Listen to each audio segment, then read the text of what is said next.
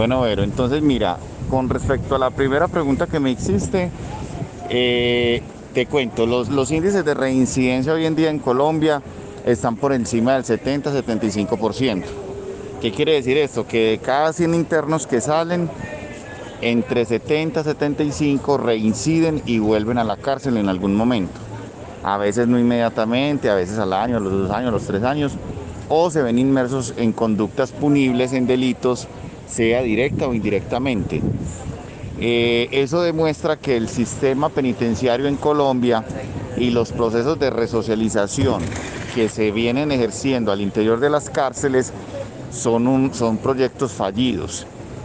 Aunque muchos internos alcanzan a estudiar, a terminar sus estudios de primaria o de secundaria en la cárcel o a hacer algunos programas técnicos, la oferta institucional que tiene el IMPEC al interior de las cárceles. Se queda muy corta e insuficiente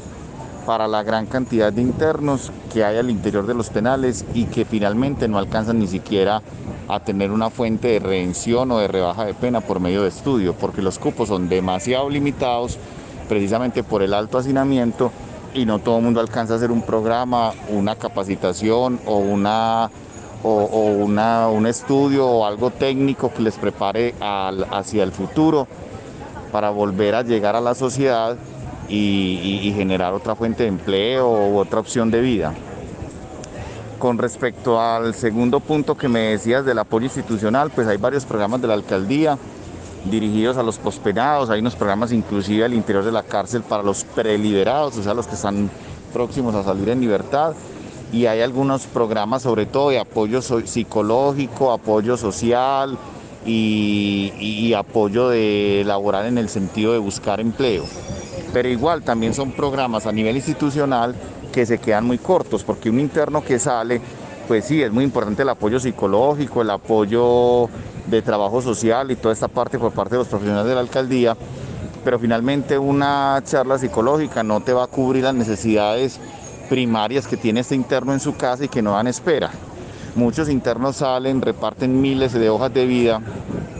buscando no volver a delinquir, pero lastimosamente les aparece el antecedente penal o muchos salen en libertad condicional, o sea, a terminar de pagar un tiempo por la calle y cuando llegan a presentarse a una oportunidad laboral, pues ahí les aparece el antecedente y, obviamente pues la estigmatización de la sociedad pues no permite que ellos se vinculen fácilmente a un empleo digno, a un empleo bien remunerado, a un empleo, legal. Entonces los índices de informalidad que se presentan en esta población son demasiado altos. Casi siempre son pelados que salen a trabajar como vendedores ambulantes o a generar autoempleo en, diferentes formas, pues, pero casi siempre lo generan ellos mismos, no con empresas o trabajos bien remunerados o, en condiciones laborales dignas.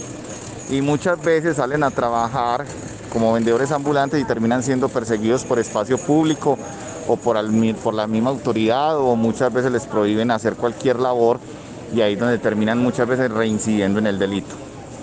Entonces, lo otro que decía, no siempre cuentan con el apoyo de sus familias, pues algunos son afortunados, otros no, otros salen y ya la mamá se ha muerto, ya la mujer se fue con otros, ya los hijos están dispersos,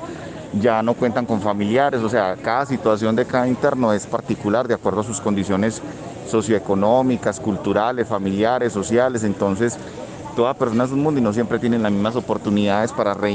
para, para, para, mm, ¿cómo te digo?, incorporarse a la sociedad de la mejor manera y terminan reincidiendo. Entonces muchas veces cuando el interno o el perdón, el pospenado sale de la cárcel y reparte hojas de vida, se le cierran las puertas, nadie le da una oportunidad y muchas veces el combo de la esquina o la persona de la esquina está diciéndole, hombre, ve, aquí está, vos tenés el fierro guardado, la moto parqueada, veníamos por allí, vamos a hacer un roto, me, me dijeron que había posibilidad de hacer algo por allí fácil o no sé qué. Muchas veces por el mismo desespero, y no es justificable, pero por el mismo desespero, la falta de oportunidad, el mismo desespero, los servicios, que el arriendo, que la comida, que los hijos aguantando hambre, terminan muchas veces reincidiendo en el delito por falta de una política pública gubernamental que realmente impacte de la mejor manera o con oportunidades reales laborales a este tipo de población. Con respecto al segundo punto de la necesidad de una cárcel metropolitana,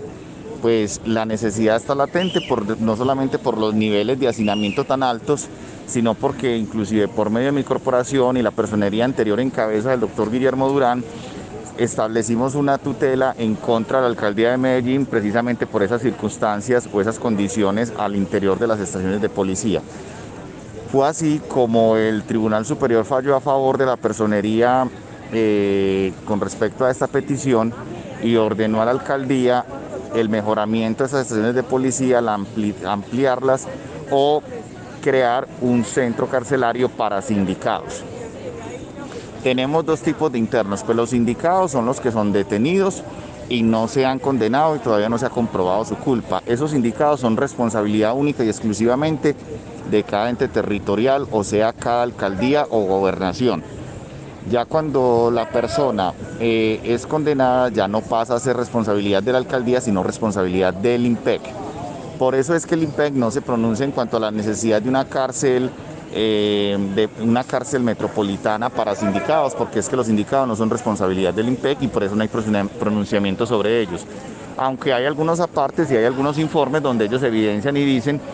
que ellos son responsables de los condenados y que muchas veces les toca, o muchas veces no, les toca en estos momentos recibir sindicados en convenios interadministrativos donde la alcaldía de Medellín por cada sindicado que tiene el IMPEC en la cárcel Bellavista que es para condenados, pues por cada interno tiene que pagar un valor más o menos de 18 a 20 millones de pesos anuales por el, por el sostenimiento, por la custodia, por la vigilancia y, por el cuidado de estos internos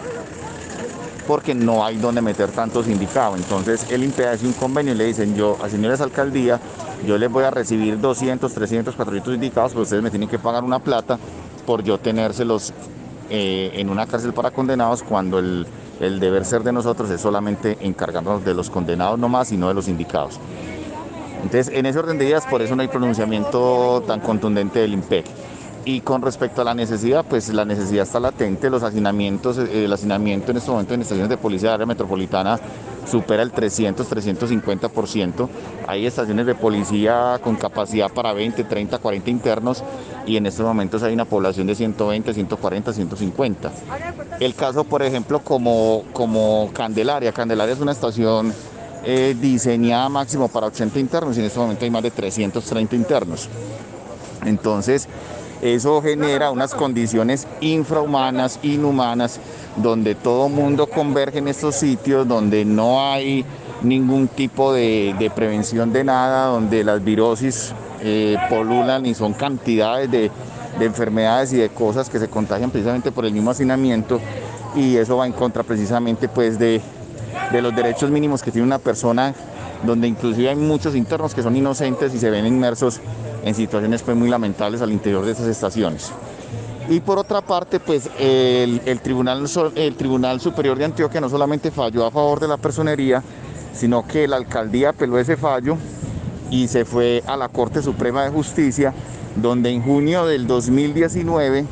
por medio de la sentencia 14283, la Corte Suprema de Justicia ordenó la construcción de la nueva cárcel metropolitana y dio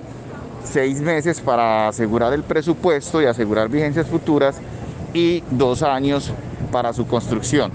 Ya han pasado tres años y ni siquiera está lista la licitación y ni siquiera están listos los diseños.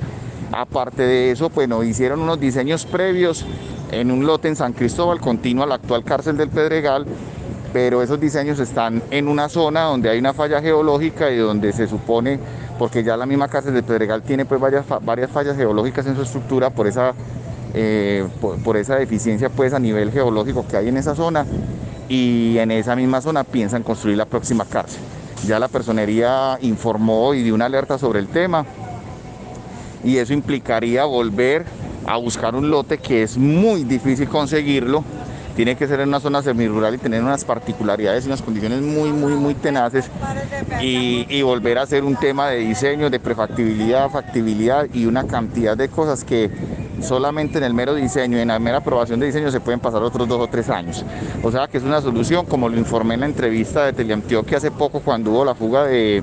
de la fiscalía, esa solución de la cárcel metropolitana es una solución que no veremos ni siquiera en cuatro, cinco, seis años. Mientras tanto, la sentencia está ahí y la alcaldía está a puertas de un desacato de sentencia de la Corte y el alcalde está a punto de, una sanción administrativa por parte de la Corte por el incumplimiento de esa sentencia. Eh, en algún momento ese incumplimiento se había, esa, esa, ese incumplimiento se había postergado por el tema de pandemia, pero en este momento ya la, la Corte Suprema de Justicia le dijo a la alcaldía que no les va a dar más tiempo eh, para presentar una solución definitiva. Eso es lo que te puedo decir con respecto al tema de la cárcel de, de sindicados. Espero te quede clara la información. Cualquier inquietud, cualquier duda me estás contando. Ahí perdonas la bulla y el ruido, pues, y vendedores ambulantes y todo eso, pero es que estoy por aquí en la calle, entonces te podrás imaginar. Un abrazo. Cualquier cosa me cuentas o si algo repetimos el audio más tarde. Hasta luego, que estés bien.